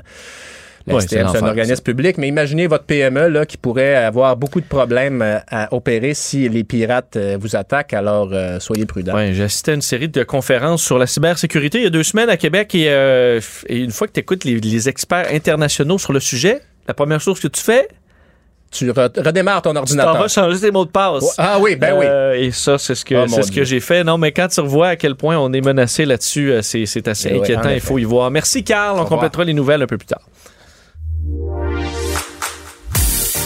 La chronique Star Academy. C'est déjà la fin de saison euh, et c'est la dernière fois qu'on lui parle pour cette grande finale. Émilie Fournier, productrice au contenu de Star Academy. Bonjour, Émilie. Allô, mon Dieu, tu me rends nostalgique. Ben là, je le sais, mais on est nostalgique en tant que, que téléspectateur aussi. Quoique, bon, ça veut dire que Mhm. l'été arrive aussi, mais pour vous, c'est la fin d'un marathon extrêmement intense. Vous avez traversé tellement de choses, tellement d'épreuves pour livrer cette émission-là jour après jour. Ça doit quand même être quelque chose d'être rendu au bout. Oui, vraiment. En fait, on a baptisé ça le sprint marathon parce que c'est un sprint pour arriver à chaque fois, à chaque semaine, à livrer un show qui est digne d'un grand gala, mais sur une run de marathon, en plus bonifié de deux semaines de report de COVID. Je t'avoue que les vacances nous feront pas de tort. Ouais, et là, Émilie, c'est quand même particulier parce que tu as des. Je veux dire, il y a une fatigue, c'est sûr, dans l'équipe, mais il faut que tu livres le plus gros show, c'est la finale. Euh, Qu'est-ce qui nous attend? Comment vous avez organisé tout ça? Ben c'est sûr qu'en même temps, il y a cette belle effervescence-là d'arriver au bout de quelque chose. C'est comme l'énergie du dernier souffle. J'ai goût de dire tout le monde rame en- vraiment dans, le même bateau, dans la même direction. Puis on est allé chercher le Ben qui, en ce moment, je pense, fait taper du pied tout le monde, que tout le monde voudrait avoir dans son party pour partir le bal. C'est Salbarbe. Les gars sont tellement généreux, énergiques. Euh, ça va être parfait pour justement en plus faire euh, sourire et chanter euh, notre Éloi, notre Olivier, le Nouveau-Brunswick, tout le Québec également. Donc on va faire un super gros party avec eux pour partir la soirée. Et là, quand même, ce qui fait partie du luxe de se retrouver euh, dans la finale, c'est que vous faites un, euh, des numéros qui est basé sur les deux finalistes. Ça, c'est quand même, ça doit être excitant pour eux à faire. Ben oui, vraiment. On l'a vu euh, toute la saison avec tous nos directeurs artistiques invités. Euh, on comprend un peu leur euh, leur démarche de création. Eux ont assisté à ça en tant que candidats. Tu le dis, mais c'est un peu un des honneurs à la fin de la saison. On a commencé ça l'an dernier avec Lino et William et on renouvelle encore cette année parce que ça a tellement bien fonctionné. C'est-à-dire, on a suivi ces deux jeunes-là que sont Éloi et Christelle pendant 13 semaines. Ils arrivent au bout de leur aventure, se sont constitués une identité artistique ou du moins l'ont peaufiné. Alors, qui sont-ils? D'où d'où viennent-ils et où s'en vont-ils? Donc, c'est un peu ça l'idée du numéro des finalistes. Puis, si vous avez suivi la, la quotidienne cette semaine, vous avez vu notre équipe, on est allé s'asseoir avec eux. C'est vraiment ça. C'est voulez-vous de la pyro? Qu'est-ce que vous voulez raconter? Quel répertoire avez-vous en commun? Donc, on part ça sur les berceuses que leurs parents chantaient euh, quand ils étaient tout petits, aux chansons qui ont marqué un peu leur adolescence, le défoulement et tout ça, et leur chanson préférée en ce moment, une des chansons qu'ils aiment beaucoup, qui va, ça va finir sur du Queen. Fait que ça risque Oh. d'avoir, euh, ben, il va y avoir pas mal de pétards. Ben, je- Bon, et là, il y a, ça reste une compétition. Il y aura ce duel final. euh, Deux, euh, bon, deux, deux talents et deux grandes chansons. Euh, donc, quand les hommes vivront d'amour, je ne suis qu'une chanson. Euh, les deux finalistes qui se sont pas attaqués à du léger, là. Non, c'est ça, effectivement. Et ça vient, ils sont vraiment allés là-dedans d'eux-mêmes aussi. Là, tu sais, euh, Grégory a, a parlé euh, de cette chanson-là à Christelle, mais tout de suite, elle s'est reconnue là-dedans. Elle n'a pas hésité une seconde à s'attaquer à la grande Ginette Renault et à une de, si c'est pas sa plus grande chanson, en fait. Euh, et ça se passe très, très bien. Même chose pour Eloi. Quelle belle chanson quand les hommes vivront d'amour et un répertoire qui est fortement à propos avec ce qui se passe dans le monde Oui. en ce moment. Euh, donc, c'est quand même très impressionnant. Et je peux vous dire aussi qu'ils vont être entourés d'un quatuor à cordes. Donc, dans les deux cas, on va aller chercher cette touche un petit peu plus dramatique, euh, mais des prestations qui les mettent vraiment de l'avant. On a répété ce matin. Euh, c'est sûr qu'il y a un peu de fatigue, un peu de nervosité. La dernière semaine, les horaires ont été un petit peu chamboulés, mais en même temps, ils sont prêts à tout donner. Et ils ont aussi l'énergie de toute la bande qui revient Ben pour oui. les rejoindre, pour les voir chanter. Euh, donc, c'est le fun aussi. Là. Ça, ça nous, ça nous remplit la scène, ça nous donne l'énergie. C'est cool de revoir tout le monde. Parce que pour eux, c'est quand même une grande conclusion là, de pouvoir revenir. Il y en a comme je vois Olivier, qui est un de mes préférés, je pense, des plus sympathiques euh, qu'on qu'on a pu découvrir, qui est parti euh, la semaine passée, il est déjà de retour pour faire cette, euh, cette, medley finale. Ça leur a fait plaisir de se retrouver. Je pense qu'on on l'a senti dans la quotidienne que euh, c'était la dernière fois et qu'on avait une dernière chance de se montrer et de s'amuser en même temps. T'as tellement raison. Puis tu sais, entre eux, euh, en fait, il y a juste eux qui peuvent comprendre ce qu'ils ont vécu. Tu ça, fonctionne vraiment par cohorte, la dynamique de groupe, comment ils étaient à l'académie, comment ils ont vécu la scène avec les profs de cette année, avec l'animateur de cette année, avec le public qui revenu en salle. Sont passés au travers de beaucoup d'adversités, notamment cette période de report de COVID. Euh, donc, c'est des gens qui vont être tissés serrés pour la vie. Puis, ben, c'est le fun de se dire qu'on leur donne cette dernière opportunité-là. Pour nous, c'est important comme producteur de se dire, hey, la gang, vous avez fait le trip avec nous, ben, venez le finir aussi, tu sais. Et je voyais, il y avait hier un peu le gala de fin d'année où on se, se donne des Ouais. prix et tout ça. Et on voit dans les prix, d'ailleurs, euh, nos, nos- chez euh, Cube Musique euh, en donnait, mais il y a vraiment un désir de leur donner, euh, en- encore une fois, des outils, là, mais les laisser, les laisser partir avec leur sac à dos, mais bien plein, là, parce qu'il y en a comme Julien ou d'autres qui ont eu des cours d'écriture qui peuvent aller en voyage pour pouvoir travailler sur leur, sur leur, leur, leur- leur futur. Ça, on sent qu'il y a vraiment un intérêt dans la production de leur en donner le plus qu'on peut. là. Ah ben je suis contente que tu le remarques et que tu le soulignes parce qu'effectivement pour nous c'est pas juste de produire un show de télé, on est conscient qu'on a on a amené ces jeunes-là dans une aventure, puis on n'aurait pas pu faire Star Academy sans talent. Tu sais, je le disais au début de la saison, c'est encore aussi vrai 13 semaines, ben 13 shows plus tard en fait. Puis pour nous ça va toujours rester des jeunes qui ont qui, ont eu confiance en nous autres puis qui ont donné le meilleur d'eux-mêmes, ils se sont fait filmer dans une télé-réalité sans aucun tabou, ils sont venus performer devant des millions de personnes. Donc on leur doit bien ça de les accompagner aussi à la sortie. Puis ça, je l'ai dit à tous les délogés à chaque semaine. S'il y a quoi que ce soit, si tu as des questions, tu nous appelles, on est une gang. On a fait ça en gang, puis on va se poursuivre, on se lâche pas après aussi en gang. Et Mika est là en fin de semaine, finalement? Et là, là, ça, c'est la cerise sur le Sunday. Quel bel addon. Donc, Mika qui devenait- devait venir faire une petite surprise pendant notre medley latino il y a quoi, peut-être deux, trois semaines. Ouais. Et puis, il a repoussé ses spectacles, donc n'était plus en ville parce qu'il y a eu un petit enjeu de santé. Finalement, son spectacle tombe le lundi 25 avril à Montréal. Donc, pourquoi pas, tiens, tiens, remettre la mise? Alors, Mika, qui aime beaucoup tout ce qui bouge, qui est vivant, qui est dansant, il va venir donc faire une apparition dans le numéro de Grégory Charles. Alors, ça va être vraiment cool. J'ai très hâte d'entendre, mettons, un Julien avec un Mika, Ben oui. ce genre de voix-là qui vont se rencontrer. Donc, ça va être super, euh, vraiment très énergique pour la finale. Et là, on sait que c'est la, la voix va prendre la relève la saison prochaine, mais là, le prochain Star Ouais. Academy, c'est quand, là? Ben en fait, on prend une petite pause juste parce que c'est bon de, de garder euh, toute notre équipe en santé, en force et de, manière aussi que les esprits créatifs restent créatifs. Faut pas trop presser le citron. On sait pas exactement quand, mais on sait que ça va revenir. Donc, on va se donner une petite pause, puis ça va être le temps aussi de ramener La Voix, qui est un show que tout le monde aime, qui est une autre genre de série musicale. On est un petit peu plus dans le jeu aussi, mais qui nous permet de, de découvrir des beaux talents. Fait qu'on est bien content quand même de cette alternance-là. Bon, on va savourer euh, le, le dernier variété de dimanche. Émilie, merci infiniment d'avoir été là, nous avoir accompagnés, nous avoir donné le goût d'écouter ça. Émilie Fournier, un grand plaisir et euh, ben, amusez-vous bien, euh, toute la gang dimanche. Merci. Merci d'avoir été là toute la saison, puis euh, plaisir réciproque. Salut, bon week-end. Émilie Fournier, productrice au contenu de Star Academy. Mais quand les hommes vivront d'amour, qu'il n'y aura plus de misère, peut-être songeront-ils un jour à nous qui serons morts, mon frère. La Banque Q est reconnue pour faire valoir vos avoirs sans vous les prendre. Mais quand vous pensez à votre premier compte bancaire, tu sais, dans le temps à l'école, vous faisiez vos dépôts avec vos scènes dans la petite enveloppe. Hmm, C'était bien beau. Mais avec le temps, à ce compte-là vous a coûté des milliers de dollars en frais, puis vous ne faites pas une scène d'intérêt. Avec la Banque Q, vous obtenez des intérêts élevés et aucun frais sur vos services bancaires courants. Autrement dit, ça fait pas mal plus de scènes dans votre enveloppe, ça. Banque Q. Faites valoir vos avoirs. Visitez banqueq.ca pour en savoir plus. Pendant que votre attention est centrée sur vos urgences du matin, vos réunions d'affaires du midi, votre retour à la maison ou votre emploi du soir, celle de Desjardins Entreprises est centrée sur plus de 400 000 entreprises à toute heure du jour. Grâce à notre connaissance des secteurs d'activité et à notre accompagnement spécialisé, nous aidons les entrepreneurs à relever chaque défi pour qu'ils puissent rester centrés sur ce qui compte, le développement de leur entreprise. Vous vous demandez si les plantes ressentent de la douleur? Ou encore, comment est-ce que les daltoniens voient le monde? Le balado en 5 minutes est pour vous.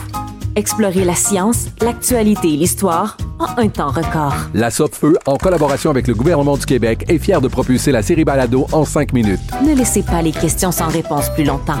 En 5 minutes, disponible sur l'application et le site cubradio.ca.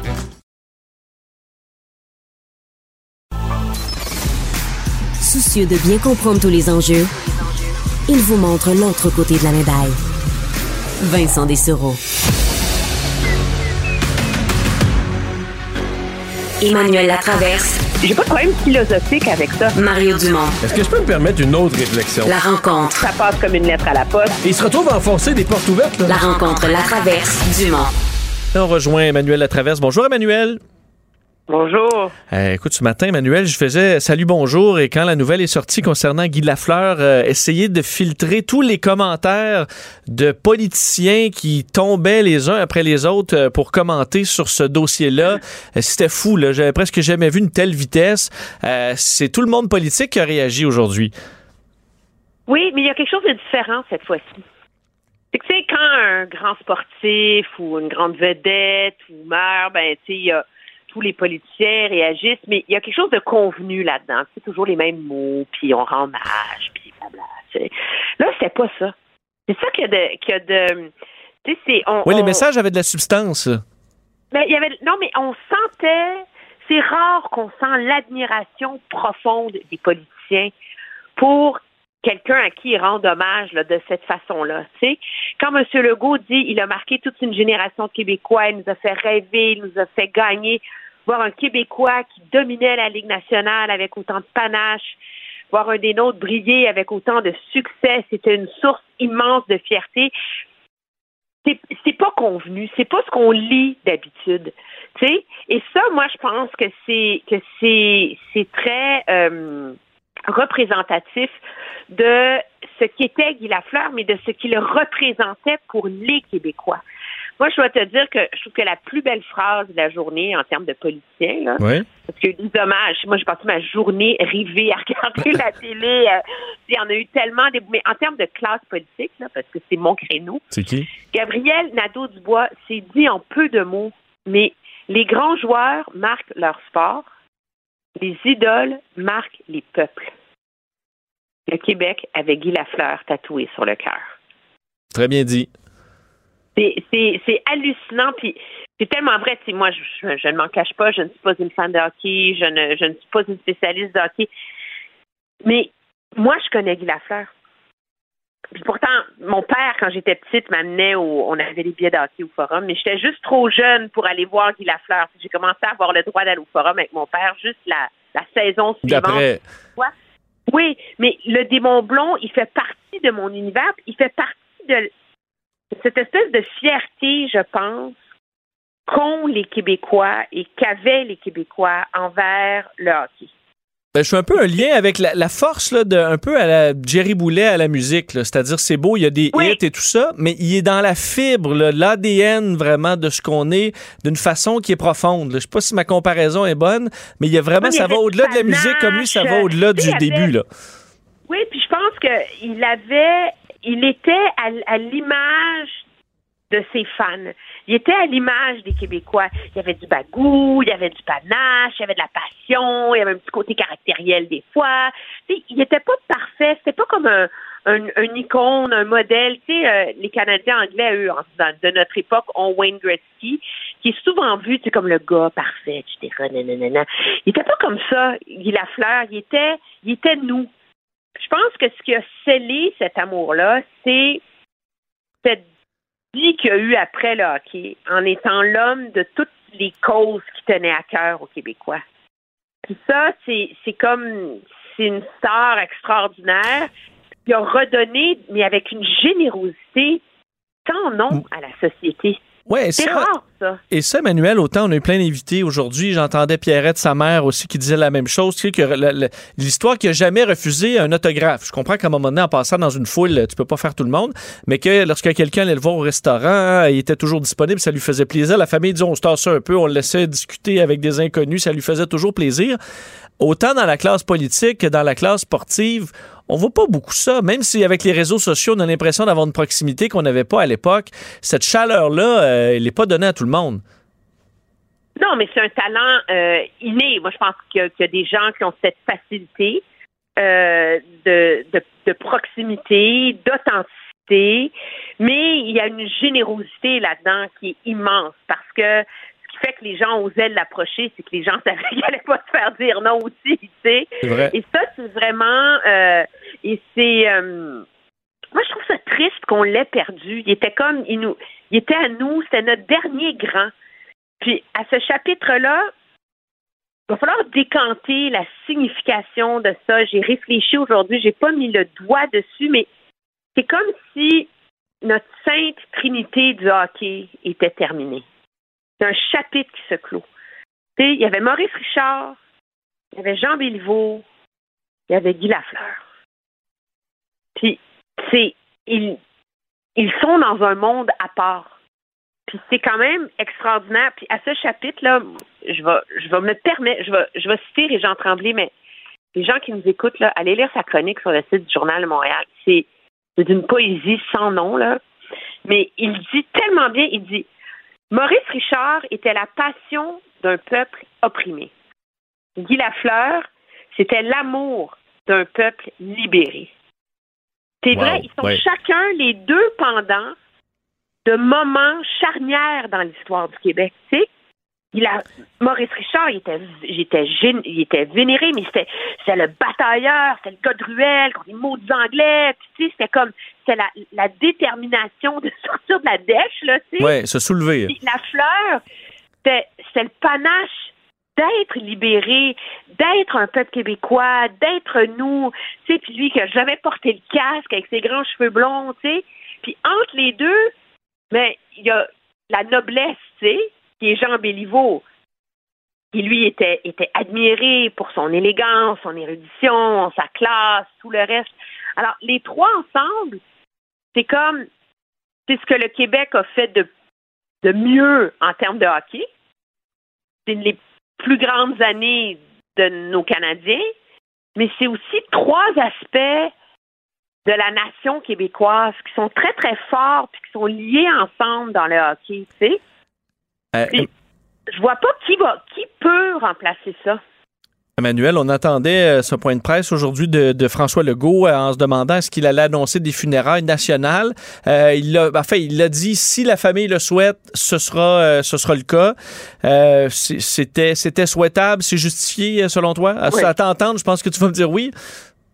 Oui, on a fait, on fait des, on fait des, je veux dire, on a qu'à regarder le déferlement d'amour, de réaction. euh, tu sais, il y a même tous les Québécois aiment Guy Lafleur, même si t'es pas un fan de hockey, parce que c'était lui. Tu sais, il y a, y, a, y a quelque chose de, moi j'ai, moi je trouve que c'est une très bonne idée. On a fait, de toute façon, on a fait des funérailles nationales à Jean Béliveau, euh, etc. Puis, mais moi, je dois dire, l'idée de nommer l'autoroute 50, l'autoroute Guy Lafleur, je trouve ça génial. Oui, on comprend que tu parlais au maire tantôt. Tout le monde a- semble déjà assez d'accord. C'est un projet qui va Ben, aller moi, de l'avant. l'apprends souvent, là. Oui. moi, non, vraiment. Moi qui l'ai attendu pendant 15 ans, cette autoroute-là, ça a pris 2 millions d'années la construire. Puis moi qui l'apprends souvent, je trouve que c'est une magnifique idée. Parce que Tursault, personne ne sait c'est où, mais c'est là, c'est le long de la route, c'est c'est c'est c'est l'âme, c'est l'origine de Guy Lafleur. Je trouve que c'est c'est c'est à l'image de lui. Euh, je trouve je trouve que ça serait une, une super idée. tu sais. Euh, on parlait tantôt avec Brian Mulroney, ancien premier ministre du Canada, euh, parce que Guy Lafleur s'était trempé l'orteil dans la politique là, comme deux minutes juste pour parler euh, de l'accord de Charlottetown en 92. Il appuyait euh, euh, cet accord-là, appuyait Brian Mulroney, s'était fait euh, varloper ensuite par Lucien Bouchard. Il avait pas aimé ça, mais il y a une phrase qui m'a quand même fait rire parce qu'il avait dit ça joue pas mal plus dur là-dedans qu'au hockey. Euh, les poignards volent bas. Il avait annoncé sa retraite instantanée de la politique. Euh, ce qui, c'est, c'est en partie un peu de Guy, Lafleur sur le fait que bien des euh, athlètes se, se- font pas de commentaires sur la politique après, euh, après ça. Là. Ça leur tentait peut-être pas. Non, mais quand tu joues, surtout à, cette époque-là, là, je pense que le, hockey a changé, la Ligue nationale a changé, euh, tu sais, on n'est plus. Mais à cette époque-là, ces joueurs-là, euh, c'est un joueur comme dit la, Lafleur, ça jouait avec ses tripes à tous les matchs. Il y avait quelque chose de. Puis dans la dans le hockey, il y a quelque chose de très vrai là. Tu sais, c'est la puck, c'est le jeu, c'est le coup de patin, c'est les mises en échec, c'est c'est. Mais c'est il n'y a pas de manœuvre sournoise. Il y en a, tu me diras, parce qu'on chaque fois qu'il y a des coups sournois et que tout le reste, on, on le dénonce.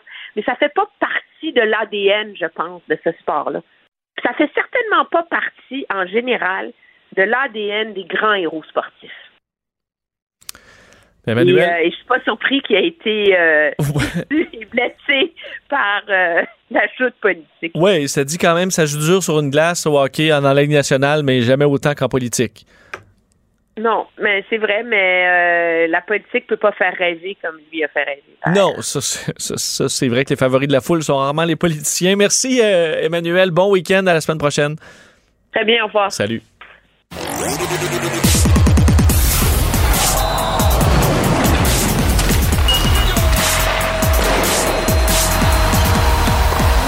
Jean-François Barry, un chroniqueur pas comme les autres. Salut Jean-François. Salut. Ouais, mon Dieu. Excuse-moi. Salut Vincent. C'est tout fait au, au même moment, mais garde, euh, je pense qu'aujourd'hui, toutes les émissions de radio de télé ont pris leur plan, puis ils ont déchiré la feuille, puis on dit, bon, ben aujourd'hui, ce sera euh, une journée pour, euh, pour Guy Lafleur. Euh, toi, de ton côté, comment t'as vécu ça ce matin? Honnêtement, là, j'ai été vraiment triste toute la journée. C'est, fou, je pensais pas que ça allait me faire ça en toute franchise. Je veux dire, Guy Lafleur, je l'ai croisé quelques fois, puis je l'admirais comme homme, comme joueur de hockey. Je connais la légende, mais il était tellement gentil, tellement simple, tellement sympathique. Ce matin, quand j'ai appris son décès, ça m'a fait. La dernière fois que j'ai vécu ça, c'est quand ma grand-mère est, décédée. Puis j'ai pas perdu beaucoup de monde dans, dans ma famille, moi, dans, dans ma vie. Puis tu sais, l'espèce de feeling de, mais non, mais non, il, ben non, ça se peut pas. Je, je vais entendre sa voix encore, je vais, je, vais le voir.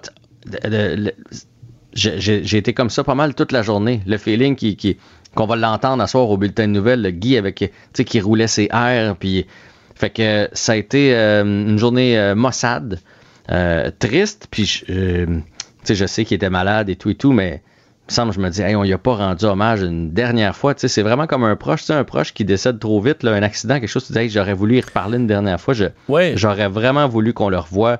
Parce que c'est Ce- beaucoup trop jeune, comme Mike Bossy, parce que des légendes, à un moment donné, tu dis quand ils arrivent à 95 ans, euh, ils, vont, ils vont décéder éventuellement. Euh, là, ça nous a été enlevé euh, beaucoup trop tôt. là. Alors, Guy Lafleur, 70 ans, je pense que tout le monde se disait qu'on l'avait au moins ju- jusqu'à C'est un 80. jeune retraité, là, ouais. Puis, puis tu sais, il a tellement gagné toute sa vie que moi, j'étais convaincu. Puis à chaque fois qu'on le voyait, malgré là, sa, maladie, puis son, ses traitements, son combat, on- je me disais, il va passer à travers. C'est Guy Lafleur. Guy Lafleur, il passe à travers n'importe quoi. C'est sûr qu'il va passer à travers. C'est pas ça qui va l'achever. Mais finalement, on a appris son décès. Puis là, on a appris avec tous les des témoignages partout aujourd'hui que, dans le fond, il avait cessé ses traitements là, depuis le début de l'année euh, 2022, qui, qui, qui, qui voulait mourir, là, dans le fond. là, quand tu cesses tes traitements, c'est parce que tu abandonnes et que dernièrement, là, il souffrait beaucoup. On l'a envoyé aux soins palliatifs et tout et tout. Là. Puis, tu sais, même ça, j'écoutais ça, puis je- ça, me, ça me tentait pas. Je me disais, cet homme si fier. Puis ça, même qu'aujourd'hui, je trouve qu'il y a beaucoup de photos, probablement parce qu'ils sont de meilleure qualité. Là. Tous, tous les sites, tous les photographes mettent les photos de Guy euh, euh, passé 60 ans. Moi, ce que j'aime voir, c'est des photos de Guy dans la fleur de l'âge. Ouais, euh, la coupe Stanley dans- comme un des bras, là. puis- Ouais, fait que. Toi, euh, toi personnellement, parce que moi je disais, je- je- je- le seul souvenir que j'ai lorsqu'il jouait, c'est son dernier tour de glace avec les Nordiques en 91. Souvenir que j'ai en enfant. Euh, je me souviens qu'ils avaient l'uniforme blanc, puis qu'on voyait ses cheveux Mhm. au vent et tout ça, qui a salué la foule. Euh, parce qu'après, quand j'ai commencé à aller voir les Nordiques, euh, c'était plus en 93-94. Est-ce que tu en as, toi, un souvenir de, de Guy Lafleur sur la glace? Ben, moi, souvenir TQ, oui. Euh, en fait, mon premier souvenir, c'est drôle, qui me remonte à l'esprit, c'est euh, mon, oncle. On avait 7 ans de différence. C'est lui qui m'a appris à jouer au hockey, qui m'a donné mon premier hockey. Puis lui, il avait un, un vieux chandail de Guy Lafleur. Tu sais, c'était pas en beau tissu comme aujourd'hui. là. Puis là, il me parlait toujours de Guy Lafleur. Quand on jouait dans le sol, lui, c'était Guy Lafleur. Mais là, moi, j'étais jeune, là. Fait que je, je comprenais pas trop. Là. Je suis né en 76. Fait que les, les belles grandes années de Guy Lafleur, je les ai pas vues.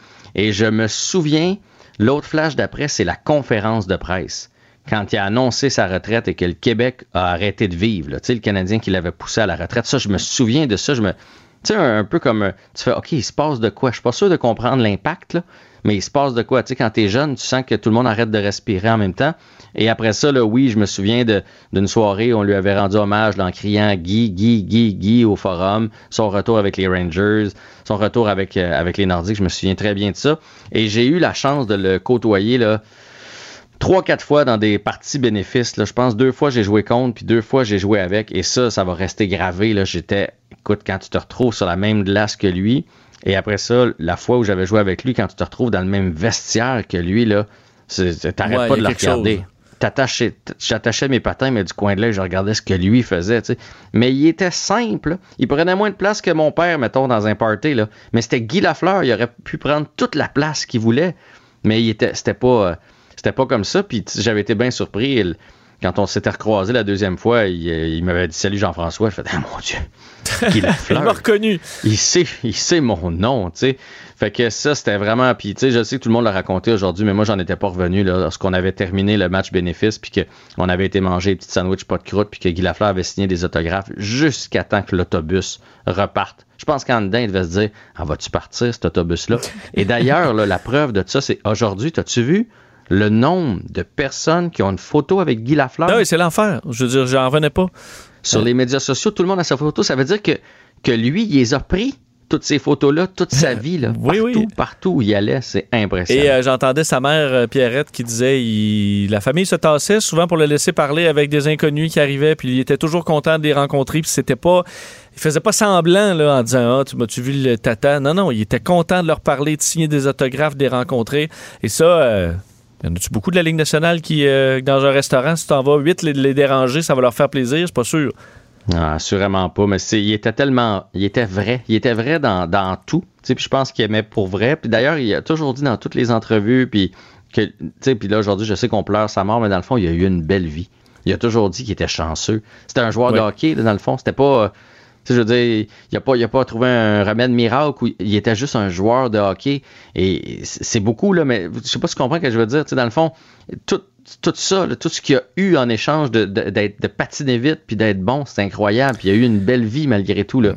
Et il était très reconnaissant de, de tout ça, mais il a travaillé fort. J'en reviens pas aujourd'hui. Les, les, les témoignages qu'on entend de partout, là, qui ça, ça me rappelait qu'il était deux, trois heures dans le vestiaire avant les autres, donc 4-5 heures avant la game. Il travaillait sur ses affaires. C'était un perfectionniste tout le temps, tout le temps, tout le temps, tout le temps Ça avait l'air d'être un bon coéquipier aussi. J'ai entendu là, ses, ses anciens coéquipiers tellement émotifs aujourd'hui. Là, je- ça, me tous euh, acceptaient de parler, donc on voit que ça leur euh, fait plaisir de lui rendre hommage.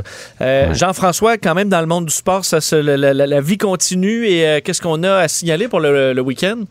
Ben écoute, euh, à signaler pour le week-end, le Canadien qui joue deux matchs, d'ailleurs, va sûrement y avoir un, un petit hommage à Guy Lafleur, jamais je croirais, dans Un ses... petit- euh, ouais, dans- on espère que ce sera bien fait. Là. Euh, Mike Ouais, Bossy, ben- c'était sim- c'était- c'était simple. Ouais, mais là, c'est Guy Lafleur et je pense que les Canadiens, eux autres, étaient au courant que ça s'en venait. Donc, c'est plate à dire, mais ça se prépare, ces Ouais. choses-là. D'ailleurs, j'ai trouvé ça très chic de la part de Patrick Roy aujourd'hui, hein, qui a demandé que partout à travers le Québec, ce soir, pour les matchs, au lieu de- d'observer une minute de silence, On lui donne une ovation. Puis c'est vrai que c'est plus son genre, il était tellement flamboyant. J'espère que ça va se faire. Donc, le Canadien, deux matchs, deux gros matchs pour le Rocket ce soir qui pourrait assurer sa place en série. Et je sais que toi, on avait promis de parler de, de F1. C'est un week-end sprint en fin de semaine. D'ailleurs, Verstappen, tu sais que Verstappen a la position de tête. Oui, j'ai écouté ça euh, ce matin. Donc, et, Dans- euh, sous ben, la pluie, là, ça a été difficile comme séance, mais euh, Verstappen, il est imbattable toujours. Et dans le fond, quand c'est une fin de semaine sprint, comme c'est le cas pour Imola, la première de la saison, c'est qu'il y a une deuxième course, une course le samedi qui est une petite course rapide de 100 km. Ouais, et là, euh, c'est quelques tours et euh, ça donnera la- l'ordre pour le lendemain. C'est un peu, c'est un drôle de principe, mais l'objectif est logique, c'est de, de, de nous faire écouter la séance de qualification le vendredi et qu'il y ait des, des, des téléspectateurs pendant trois jours plutôt que deux. Et le samedi aussi, parce que là, en plus, le samedi, il y a des points. L'année passée, on donnait des, points seulement aux trois premiers. Et là, on a ajouté des points donc aux huit premiers.